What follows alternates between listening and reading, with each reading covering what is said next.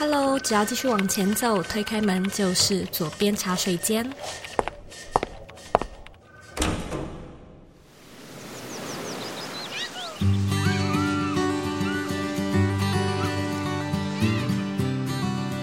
你现在在收听的是左边茶水间第两百五十三集。人才究竟是什么呢？怎么样去提升自己的核心竞争力，为别人与自己创造价值呢？在今天的节目中，我们邀请到影响力教育基金会的执行长 Alex 黄志尧来与你分享人才的这个议题。Alex 是中国与台湾两岸知名的人力资源专家。目前呢，他定居上海，拥有将近二十年的人资经验，为超过百家的企业提供人才组建与咨询的服务。我们在今天的节目中呢，就会聊聊企业端是怎么样去看待人才，未来的趋势会在哪里，我们要怎么样去加强自己的能力，以及哪些观念和心法可以帮助我们自己累积竞争力。在节目开始之前呢，我有一个新的活动消息要跟你分享。我们的 Dream to Go 设计思考课程呢，即将开放二零二三 Q 二的加开班。如果呢你不小心错过去年年底的时段，现在呢有再一次的机会来参加。从即日起呢到五月三十一号，我会在每周二台湾的晚上九点举办一场免费的线上工作坊，教你如何用设计思考找出你制定目标的盲点，让你。的的目标达成率可以提高百分之八十。在进入二零二三下半年，如果说呢，你发觉自己这几个月来目标执行都不太顺利，邀请你呢报名工作坊，来找到突破的方式。在工作坊中呢，我会用设计思考的五原型讲解要怎么样把这套工具套用在目标规划上面，并且会一起实做，直接应用在你现阶段的计划中。如果呢，你对这个工作坊感兴趣，请。回到我们这一集节目的资讯栏，或者呢，直接在网址上输入 z o u i k 点 c o 斜线 d r e a m t o g o a l。这个工作坊呢，只有限定三个场次，错过就没有了。那你准备好了吗？让我们一起来欢迎今天的节目来宾 Alex。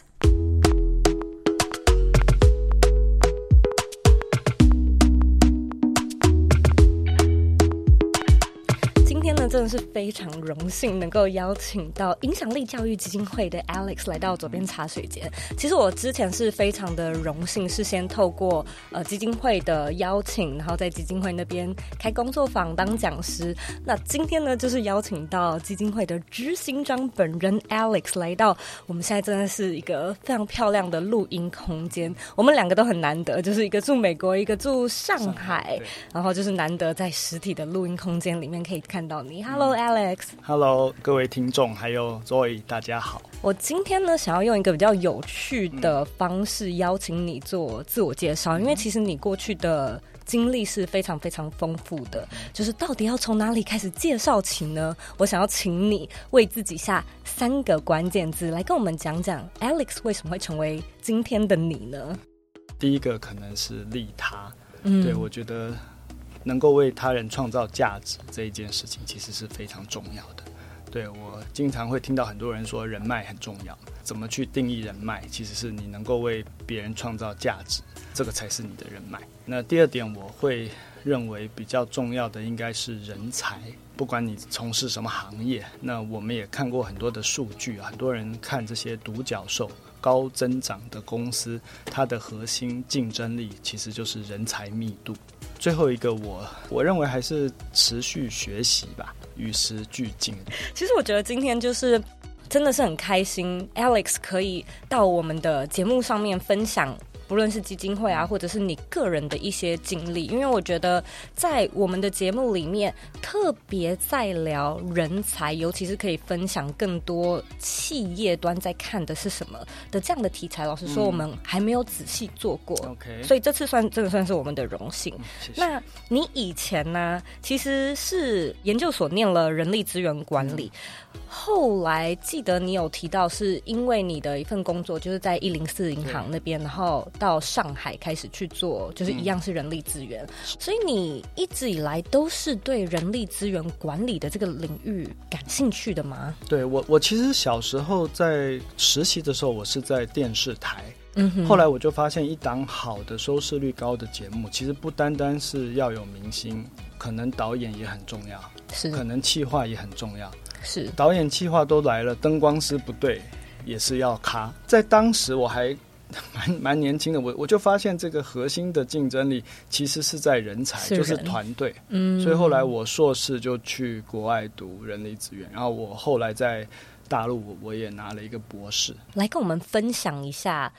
我记得在我要访谈你之前，其实我去找了一些你的影片，嗯、你的受访的影片，然后有一支影片让我印象很深刻。你是在讲中国那边。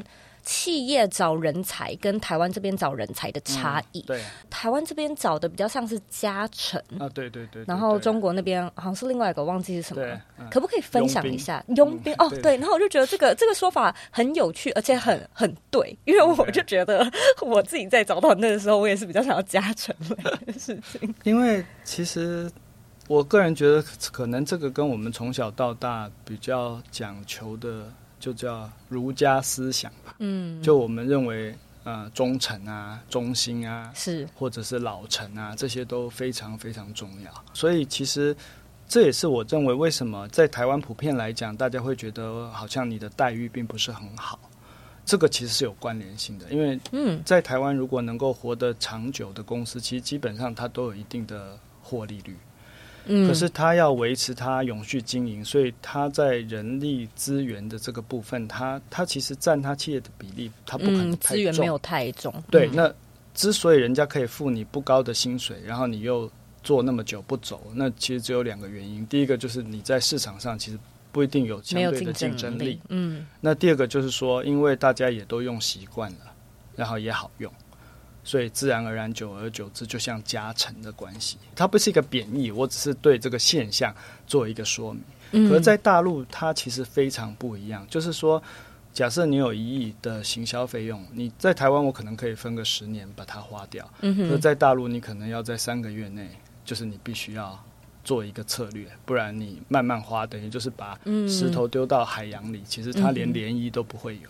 嗯，对，所以在这个过程中，对他们来讲，即战力，嗯，就变得非常重要，因为他不怕犯错，但是他要用最短的时间去试错，嗯，然后不断的修正，所以在这个过程当中，嗯、其实相对来讲竞争力就很大。嗯，哎，那我真的蛮好奇的，因为其实你算是蛮久以前就开始去中国发展，嗯、可不可以跟我们分享一下，就是？当时啊，嗯、就是当时的那个时空背景，然后尤其是在做人力资源管理的这一块，长什么样子，以及这几年的变化，有没有什么你很有感触的地方呢？嗯，因为当时的大陆，就是它其实是一个全球的资本涌入的地方，是，然后世界五百强都往那边去靠近，嗯哼，所以它对人才的需求其实是饥渴的。嗯、那像这么大的环境下，它其实。实际的状况是，其实有那么大的市场啊，稍微有个性一点或稍微有想法，就就像卓一老师一样，其实他要做一个 freelancer，嗯，就是人才是不需要工作的，不需要企业的，嗯、可是企业是非常需要人才，是是是是，所以他跟台湾的情况是不太一样的。嗯，台湾的情况是企业不是不需要，他没有那么需要，就他你晚点来，你不来，他其实也也。对他影响不大，嗯哼。可是在大陆是相反的，因为他任何一个外资，任何一个企业，就像我们进到大陆，你你如果没有好的团队，如果你没有好的人才，其实你你是根本没有办法拿下那里的市场。是，所以在这个过程当中，也你就会看到人才的竞争非常非常剧烈，嗯，而且他们对不管学历、经验，甚至专业，然后对于在谈薪资这个部分也非常差异很大，就他们对于他自己的要求。嗯比如说我在多少岁、多少工作，我我要赚到多少的待遇，大部分是非常明确的。我也待了十几年了，因为我有很多人选，其实从我去到现在，我们都一直保持联系。有几次我参加同事或朋友当地的婚礼，我就问他们说：“从你刚毕业到现在，我想知道一下你的薪资大概翻了几番嘛？”如果是台湾的听众朋友，嗯，你们也想想看，不管你现在几岁啊，是就从你毕业的第一份工作到今天，假设你入职场随便十年好了，三十多岁，嗯、你想想看，你的工资翻了几番？那我自己估计啊，我觉得要翻个三番都很难啊，在台湾。嗯、可是当时我接触的人基本上都是翻了十番以上，就是十倍，所以你就可以感受到那个。市场对人才的渴望，但当然前提你要是人才了，而且你现在如果稍微位居重要一点的职位，在大陆，我认为他们翻个二十倍都不是太意外。我真的觉得，其实你的职涯的发展，或者是说你你人生在职涯这上面的 planning，其实真的都取决于你下班之后在做什么，你怎么去花你下班后的时间。我其实，在听你。聊这一段的时候，一直想到一个词，就是很多人会说哦，中国这边的文化是比较狼性的，嗯、那这边当然是跟整个市场的 size 是有关的。嗯、我觉得你刚才提到那个例子很棒，是因为我们可能从来都没有这种思维，是去算说到底我的薪资啊、嗯、翻了多少倍这样子。我其实身边是有一些我自己的朋友是去中国工作的，嗯、然后其实有蛮多人是去上海的。嗯但是呢，我也觉得，在我刚毕业的时候，就是社会新鲜人左右，其实大部分的台湾人对于 职场到底要做什么，嗯、老实说都是很迷惘的。嗯、那真的可能说出国啊，去中国或者去其其他国家，要么呢就是自己很向往那里的生活，不然就是对职涯有一个非常明确的 plan，而且老实说是有一定。就是人才，就是有一定能力的。可是我觉得，大部分的刚毕业的学生，其实都是卡在这种，我也不知道，好像我念的科系也，我也没有特别想过，我也没有特别选过，就不像在中国那边，他可能高中的时候，就是因为录取率那么低，他很早就要开始做这类型的 planning。嗯哼，你认为有没有什么样的方式？或者是说，因为像你最开始提到的认识自己，嗯，这类型的事情是可以让我们可以更加从早一点开始探索。呃，其实我们的基金会啊，这个就回到为什么我会做基金会的初衷。其实当时有很多年轻人就是来问我同样的问题啊，因为我的工作就是对企业主嘛，然后对求职者嘛，是。但后来我发现。其实我我们针对高中的学生，我们有一个活动，就每年寒暑假都是秒杀，叫做学涯领航员。什么意思呢？就是我们会大概花五天的时间，可能会找到八位左右毕业，大概其实也没有很久哦，可能毕业三五年的年轻人。嗯、比如说，我们可以找到插画师，嗯，然后我们可以找到咖啡各种职业的，对，比如说律师，嗯，比如医生，就说。还有，我记得还有那个开船的，对，轮机长，嗯、对，那未来可能还有像您这样，就是个人 IP 的呃专家，各式各样。那一个班，我记得大概通常是六十个学生左右。那他是不是就有可能在短短的一个礼拜之内去体验这八个不同的工作，嗯、而且他们可以提出更多的问题？就真的去实习看看，对对对，做做然后请这些人来跟这些学生互动，然后请这些啊、呃、年轻。的我们叫业师来分享，就很有趣。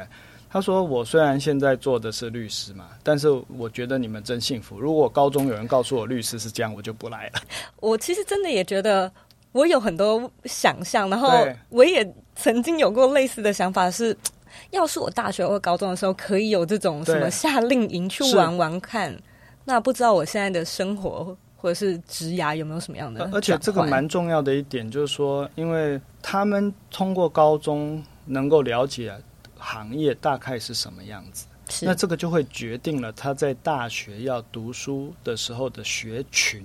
因为很多大问题就是不知道要学什么，是所以就随便先报个系，是是是，然后报完系之后他就做了跟他实际工作很差很多的。可是如果他高中就知道。他对某某事情感兴趣，那他大学四年其实就可以专注的在那个领域。那你想想看，四年的积累，那个差异到他出社会，一定是差异非常非常大。对，对，所以我个人觉得，其实当然不是每个人都有机会参加这些夏令营啊。但是我会建议年轻的朋友们，就是第一个就是你还是要多接触不同的行业，再来就是说你可以通过，因为现在。怎么讲？网络很发达嘛，是不管脸书啊、LinkedIn 啊，你可以通过各式各样的媒体或平台，去找到这方面，包含一零四啊，找到这方面的达人或专家。嗯嗯、那我觉得台湾人大部分都很 nice 啊，你写个信好好写，嗯、然后请教他一下，花一杯咖啡的钱，你可能就可以买到你未来少四年的浪费时间。是，所以我会觉得这些事情是蛮重要的。对，这其实也拉回到让我回忆起，就是我要考大学的时候，我是室内设计学系的，嗯嗯、高中的时候我念高职。我也在想说，我其实念了三年，我想要转换跑道，嗯、可是我也不知道到底要转什么，就是那种 list 随便看一下，我就想说精工系，哎，不知道这是在学什么，不然填填看好了。服装设计系，哎，然后呃，大概就是你只能想象，嗯、然后你一样的一学就是个四年，对的，不然就是要去转系。所以如果说真的有这方面的资源，其实一定是有的，尤其就是现在听众听到的这个时间点，我相信呢。有一句话是说，就是你永远不要怕没有 resource，嗯，但是你就是要自己去知道怎么样 be resourceful，嗯，一定是有的。那我觉得这里很有趣的地方，我想要拉回来聊一下，是你自己的历程。对，嗯，因为其实你过去都是在做人力资源，嗯，然后好像有一个，我也不能说是 flipping point，它感觉是 accumulate，就是你累积了一些呃职场的实战经验之后。开始是什么样的契机点让你觉得说，哎，我开始想要做教育，我开始想要就是有这个基金会的诞生？第一个就是，我觉得所有的人都一样，就是每个人的内心其实都有一个公益的心。大家会认为，在做公益的这个事情的时候，其实它是会让你感到很有成就感的。它不是金钱可以满足的，就是在生命当中另外一种快乐。那我们今天之所以可以有一些在一般人看来小小的成就，那我觉得其实这一路上要感谢很多人，就是说他不是努力，因为努力的人很多，但是做起来的人其实是不多的。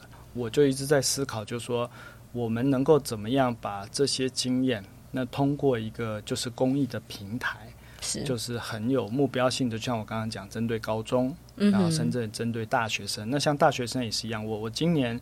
其实六月份我会到文化，就是帮那个毕业生对做一个演讲，嗯、就是说，其实我认为蛮重要的。我可以用很短的时间就保证你一定找得到工作，嗯，但是问题是说你热不热爱这个工作，然后这个工作你能不能在那里发光发热？其实它并不是靠我一个人帮助，就它其实是要一群人，嗯哼，对，所以我觉得。能够有这样的机会，而且我自己在读大学的时候，我就很有感触啊，因为我我是台北的学生，所以可能环境比较好啊，就是只可以住家里。那我有很多中南部来的学生，就他可能除了打工，大概就是打工，因为他有 房租，然后还有学贷，所以其实。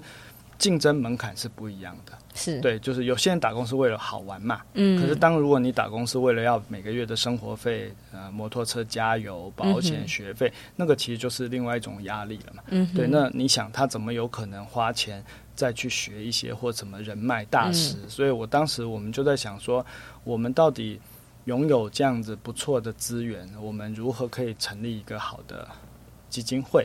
然后请到这些大师大咖，包含像左一这样的老师。然后能够把你们的一些成功的经验赋能给这些年轻人，然后让他们未来在职场上更有竞争力。嗯、那我认为这件事情其实是有有需要要去做的。其实这个是完全可以回扣到你刚才自我介绍的时候说到的第一点，嗯、就是利他。嗯，因为我觉得在我自己的求职路上也是。就跟你说的一样，有的时候真的不是努力就有用。像我自己就觉得时机点是一个很重要的关键。然后我也有很多的贵人，嗯、因为有这些贵人，其实我自己也开始去想说，我还蛮想要提携后辈那种感觉，因为我过去就是被这样子是的，真的是提拔的这种感觉。尤其其实我跟你有类似的机遇，就是我们都到国外工作。嗯，你那个时候其实自己一个人，然后又在在上海打拼。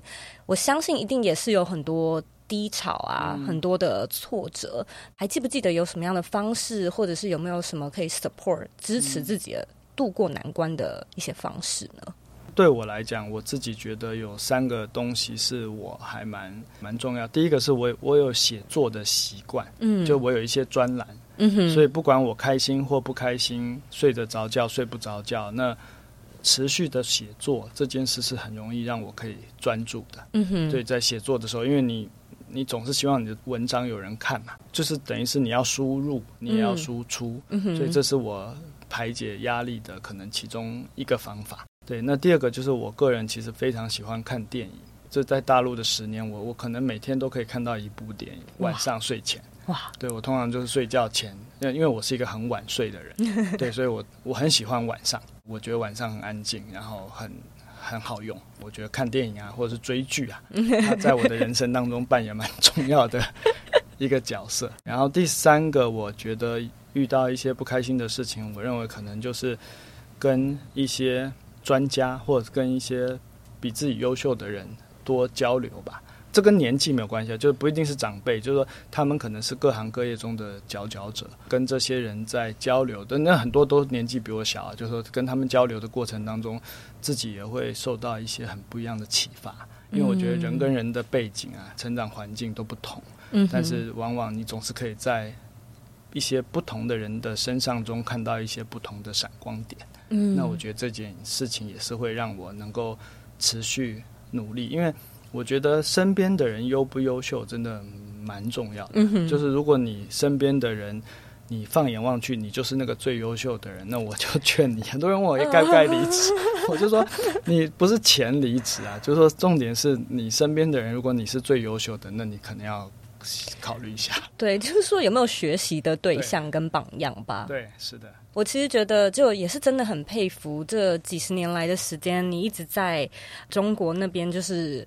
开始从企业端，然后其实就是人才端，不断的去，我觉得也可以说是与时俱进。然后这几年来，世界也在改变，嗯，而且是那种速度越来越快，那种加倍、加倍再加倍的那种速率。所以，我们来聊聊未来的趋势的这个部分，嗯，就是你有没有看到什么是你觉得在未来企业端他们可能会比较重视的一些特质呢？嗯因为我我自己是做人力资源专业嘛，对，所以我们对这方面的研究其实是平时就要看不少的资料资料。那我自己的观察就是，未来人跟组织啊，组织就是我们一般俗称的企业，嗯哼，它会发生翻天覆地的变化。那我简单的说，我认为有三个点。好，就第一个点就是呃，人才它越来越不需要企业。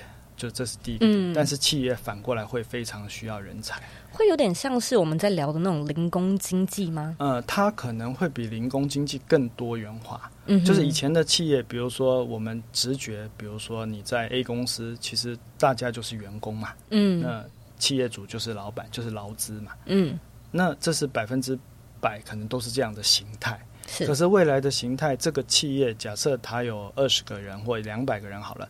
可能其中真正领薪水的全职员工，就是签劳动合同的，可能只剩下百分之二十到三十。嗯，百分之七十到八十，他不是全职员工。嗯，对，比如说他可能行销以前是要养行销部要养人，嗯，他现在可能就外包给 agency。嗯，那 agent 可能还会那个头，以前我们还要养一个窗口去对应嘛。现在不用了，那个人他就可以是窗口啊，嗯哼，他就可以完全等于是把这一份工作外包。对，那再来，比如说设计这些东西，那就更不要讲了。那他完完全全就是可以做到 case by case。再来，现在比较新式的，可能连业务都可以外包了。对，所以未来的组织其实会非常不一样。就是您刚刚讲的，从零工也好，freelancer 也好。跟小型的我们叫做呃 small organization，或者说小型的个体户，嗯哼，或者是呃工作室，对，所以我会认为说，未来这样子的合作模式，其实会是未来越来越多元化。那对于企业来讲，他要思考的就是说，因为以前很单纯，就大家都是员工，嗯，我只要定管理规章制度，对。对所以是很不一样的，会更困难，会对对对会更复杂吗？对，会更复杂，一定会。嗯、就那你怎么样面对这种多元的组织的生态、嗯、合作方、嗯、合作方式？那你要确保每一个合作方他都能够达到你的效果。是，所以在这个平台上，其实更像是创造一个生态。那那未来就是怎么把这个生态融合的好？我觉得这个跟以前传统的学习模式很不一样。这对，对这个是第一点。嗯，那。第二点，我觉得蛮重要的，就是说，因为环境改变了，工作形态改变了，所以你人需要的能力也跟以前很不一样。是，那我自己印象非常深刻。我那时候刚从美国回来，在一零四上班，那我的习惯都是工作到很晚嘛，嗯、半夜十二点一点我都还在公司。就有一天晚上。我就是有一个 IT 的问题，因为我自己是学人力资源的，所以我对 IT 很很弱。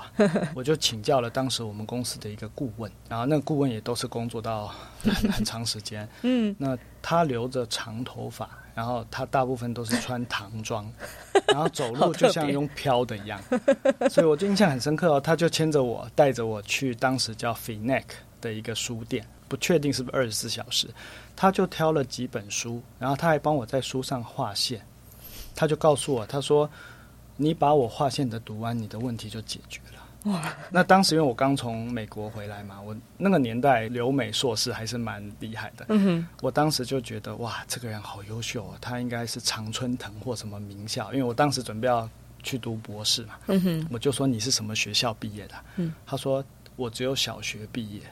我当时就愣傻了眼，因为他在公司除了做我们的顾问，他当时还在帮美国 NASA 写程式。哦。对，然后他就跟我讲了一句很让我一辈子难忘的话。他说：“我们在小学学的就是解决问题的方法，还有学习找答案，不是学知识，而是学解决问题的方法。那解决一般性的问题的方法，小学六年级程度就够了。”嗯。然后这个人是叫做唐凤。他是亚洲 IT 的十杰，但是当时我不知道什么唐凤，我也他就是我们的一个工程师嘛。那现在你看，事过境迁，二十年后我们回来看这件事情，事实上是对的。那在芬兰的教育，就他们其实中学以下都不不考试嘛，不标榜，所以他其中在培养的能力，比如说他觉得自媒体很重要，嗯，他觉得表达能力很重要。他觉得学习学习的方法还有热爱学习很重要。嗯，那我就觉得未来的职场就你可能要想一想，面对未来你究竟是什么样的能力组合，能够让你我我们有一个词叫胜任力啊。那我对胜任力书上有很多的定义，那我自己的定义比较简单，就是成功完成工作任务需要的行为组合。嗯，那只是因为工作任务不同，行为组合就不同。嗯哼，所以以后可能你对于自媒体啊，对于 AI 啊、嗯、ChatGPT 啊，你可能都要非常熟悉啊。所以我觉得第二点应该是我刚刚讲的，就是你如何能够很好的去改变你的 skill set。嗯，我觉得这一件事是每个人都要。所以为什么谈持续学习嘛？嗯哼。那最后一个，我觉得也是值得大家用心去思考的，就是收入，就是你将来的收入可能会越来越多元化。现在在听的所有的听众朋友，你放心啊！如果你有工作，你一定会活着比你的企业还要长啊！这个我百分之百肯定。所以你要想清楚啊，就是说，如果你活着比企业长，那你就不太可能依靠一家企业嘛。嗯，对。那如果你的收入必须要更加的多元化，或你的收入究竟要你。提供什么价值？所以很多年轻人都会希望问我，因为我我们接触过很多年薪千万的有候选人。那我想告诉大家，就是说，其实收入的多少是在于你能够创造多大的价值。嗯哼，对。那为什么 Tom Cruise 拍一部戏的收入可能是我们的演员拍一部戏的几万倍？嗯，那原因很简单，因为他的好莱坞的电影可能是拍给全世界看的。嗯，对。那台湾的电影。可能台湾人都不看，那这个这演员的待遇就不一样了嘛。是对，所以我我想表达的点在这里，所以你可能要在思考啊、呃，想要赚钱的同时，也要想想怎么样去创造更大的价值。我觉得会是这样子。哎、欸，其实聊到这边，我自己觉得挺感慨的是，你刚才提到的那些能力，很多东西会有点像是逻辑思维、逻辑架构的能力，有点像是说。嗯，像你刚才举到唐凤的例子，嗯，你本身有没有那种解决问题的能力？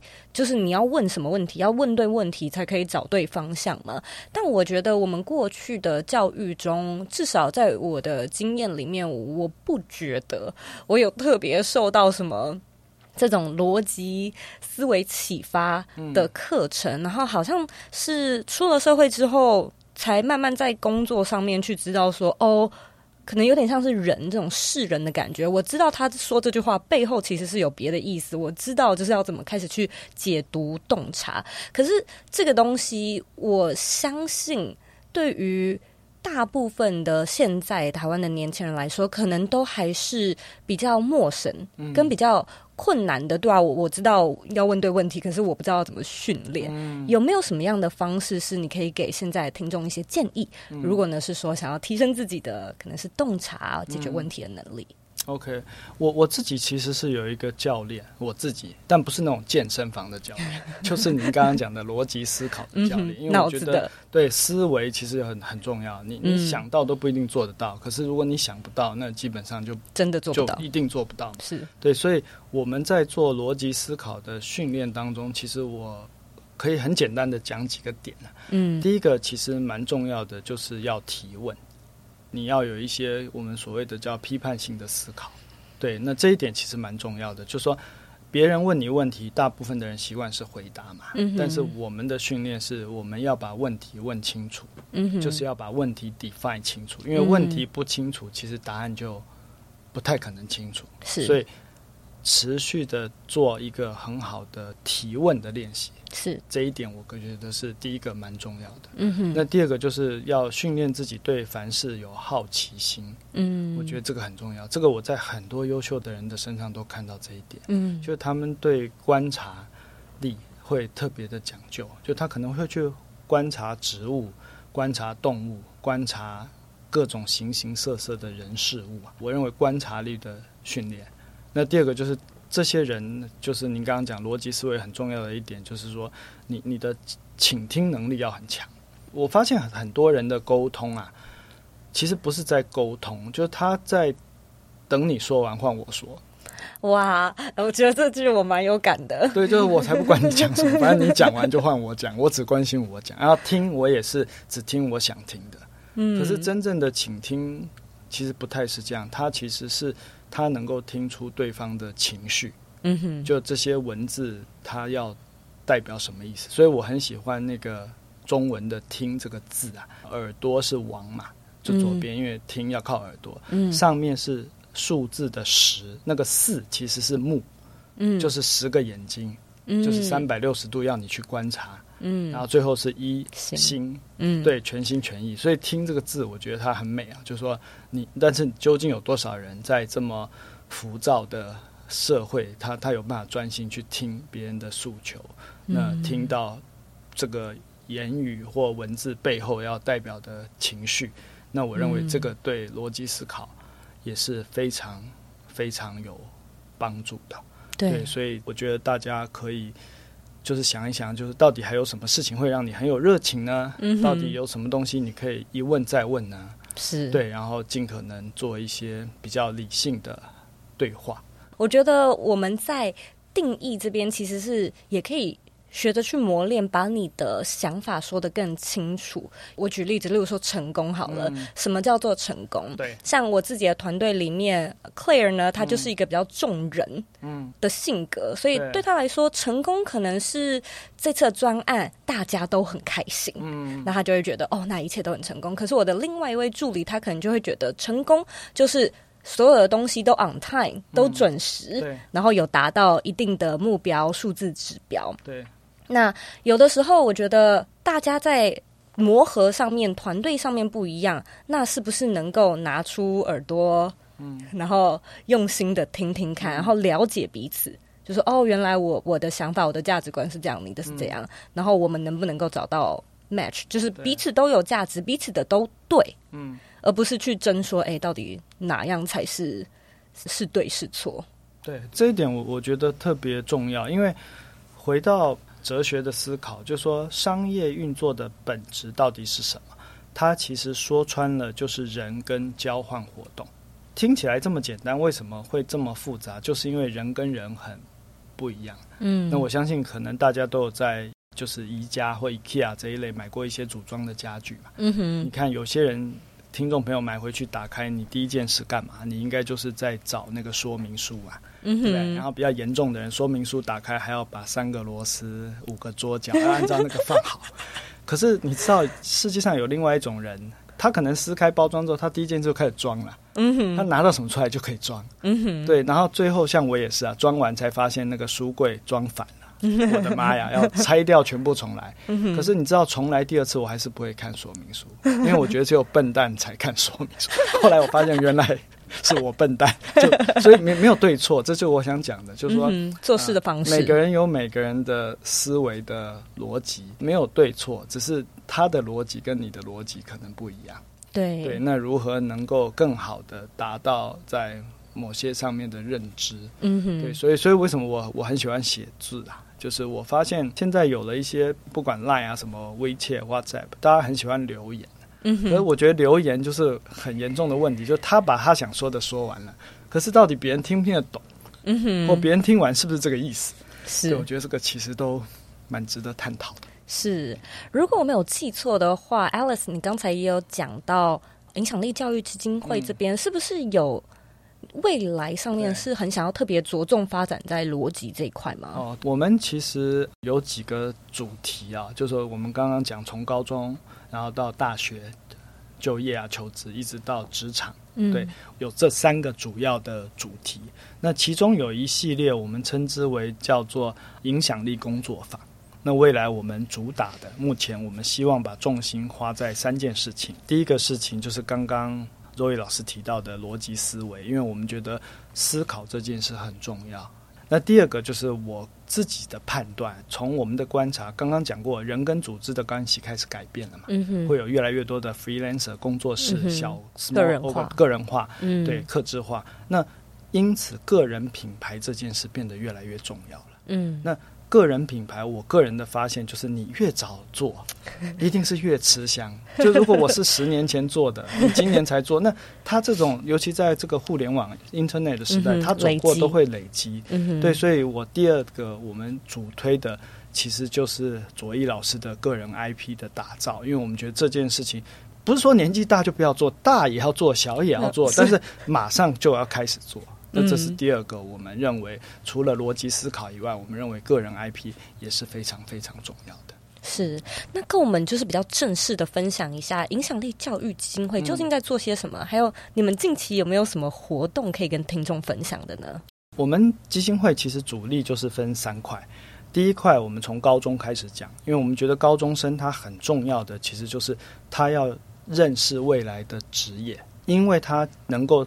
接触更多不同的职业，他确定他的大方向之后，他在学群的选择，就是大学台湾要有一个学群的概念，嗯、那他就可以更好的及早选对方向。嗯，那第二块，我们觉得大学生其实他就是要马上毕业了，就要面对职场了，所以我们试着在协助他在面对职场的第一份工作，他必须要怎么写履历啊。怎么面试啊？怎么 interview 啊？怎么增加他的表达的技巧啊？对，那这个是我们叫做职涯领航员，就是帮助他在职场更有竞争力。哇，你刚刚说的简报技巧、沟通协调。那针对成人，我们有一个叫影响力讲堂，那我们就会邀请像 Roy 老师，像昨天我们影响力讲堂请的是马克，对，马克是一个职场的漫画家，所以影响力讲堂我们持续的邀请各个领域。呃，相对来讲比较杰出、优秀的人，然后把他们的成功经验，就是一些干货分享给大家。所以，我想我们的主轴大概就围绕着刚刚讲的高中、大学跟初入职场的新鲜人。那我们新鲜人的定义大概是呃三十岁以下，对，所以基本上我们认为这一段的学生从十六岁到三十岁，他们是需要能够给他们更多的支持。是，那最后我刚刚提到的，就是一个就是逻辑思考这个课程，我们现在觉得它是应该被推广的。还有一个就是个人品牌，嗯、我们其实影响力讲堂在每个月都会有一堂课，嗯、对，那这个我觉得大家可以上我们的 FB、脸书或 IG 去看。那我们五月的课程，它是在五月十。五五月中啊，几号我记不得了，对，但他可以上。然后我们这一次请到的是郝广才老师，嗯，对，那郝广才老师他在创意创造这创意思维方面是非常非常知名的大师，对。那我们这个就是每个月都会有针对大学跟高中的职涯跟学涯领航员，我们一般是办在那个寒暑假，嗯、那有一些课程，就像我刚刚提到的，呃，就是个人品牌或者逻辑思考，它有有可能会办在周间，就是利用周末的时间。嗯好，如果说听众感兴趣的话，嗯、回到我们节目的资讯栏里面，也可以找到更多相关的连接。嗯、谢谢，真的，今天真的是非常开心能够邀请到 Alex。我今天呢，就是因为我很少有这种实体录音的机会，嗯、所以就觉得啊，自己特别的亢奋哦。谢谢，那在我们节目的尾声呢，我会问来宾一个，就是每一个来宾都会被问的问题。Alex，你觉得你认为的理想生活是什么呢？我个人觉得，就是如果能够把自己的经验，嗯，能够分享给其他人，持续的为他人创造价值吧。我觉得这个其实是一个每个人都会很有成就感的事情嘛。其实，在个人的追求，最后其实就是公益。今天呢，非常谢谢 Alex，就是特地来到左边茶水间做我们的嘉宾。嗯、所以呢，如果说听众对于 Alex 或者是对于影响力教育基金会感兴趣，嗯、同样的再一次说，资讯栏里面都有相关的连接。嗯、非常感谢你，今天跟你聊得很开心。嗯、好，希望各位听众朋友一定要多多支持这个节目，这样我们下次有机会再见。下次再见，拜拜。拜拜，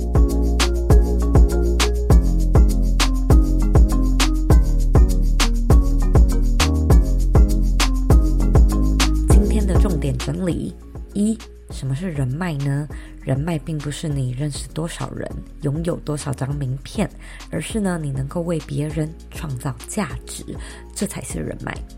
Alex 发现，不管是从事什么样的行业，在多简单或者是多复杂的企业工作呢，人才密度一直都是企业品牌的一个核心竞争力。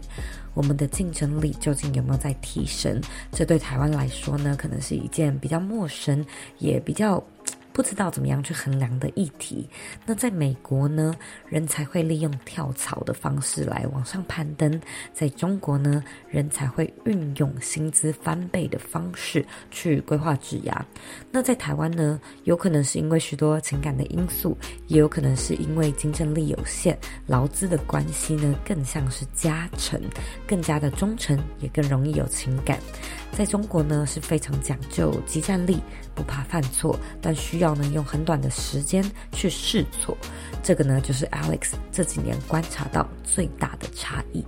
二。Alex 提到，年轻人呢一直都对于职涯很迷惘，因此会比较晚才开始去想。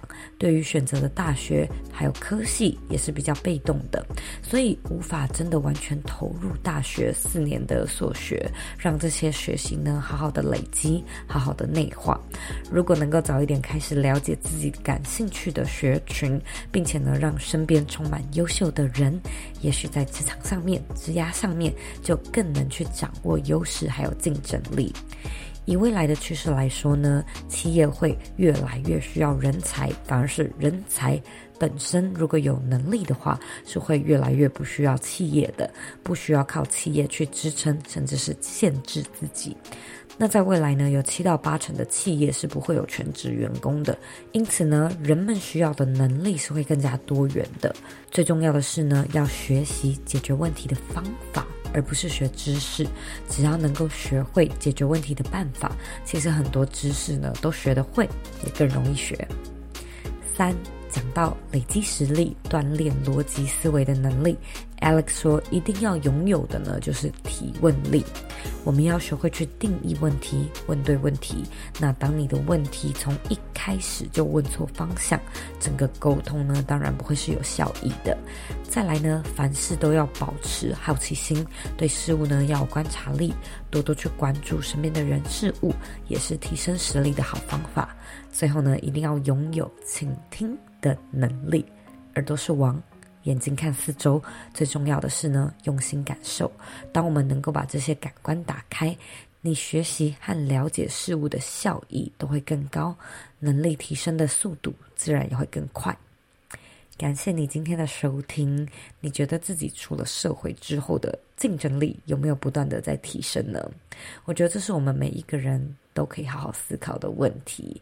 那假设呢，你听完这集的节目觉得有一些收获的话呢，我也希望你可以帮我到 Apple Podcast 上面打星评分，还有留言。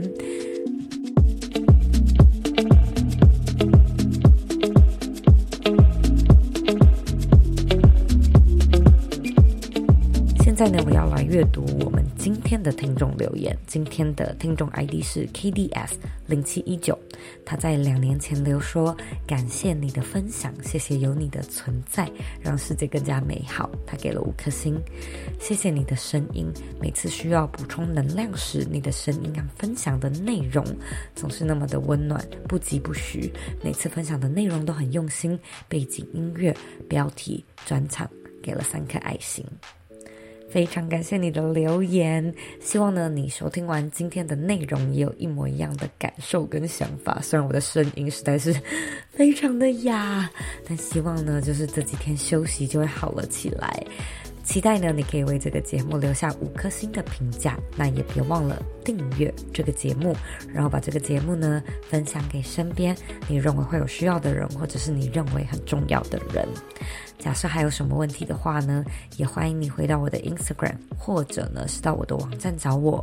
我的网站网址呢和 IG 的账号一样是 zoyk 点 co。欢迎你截图这集的节目，分享到你的 IG 线动上面，并且 tag 我，让我知道你有在收听，以及让我知道你听完这一集节目之后有什么样的想法。假设呢你对影响力教育基金会的内容感兴趣，也欢迎你回到我们这一集节目的 show note，寻找更多相关的资讯，去看看他们有提供什么样的服务或者是课程。最后的最后呢，我知道你是非常忙碌的，我也知道呢，你可以选择去做很多很多其他的事情，但是呢，你却选择来收听这一集的节目，而且还听到最后，我是真的非常非常的感谢你。现在呢，我也想花一点时间跟你说，你是你人生的负责人，你有权利。也有能力去过你真正热爱的人生。我们下次见喽。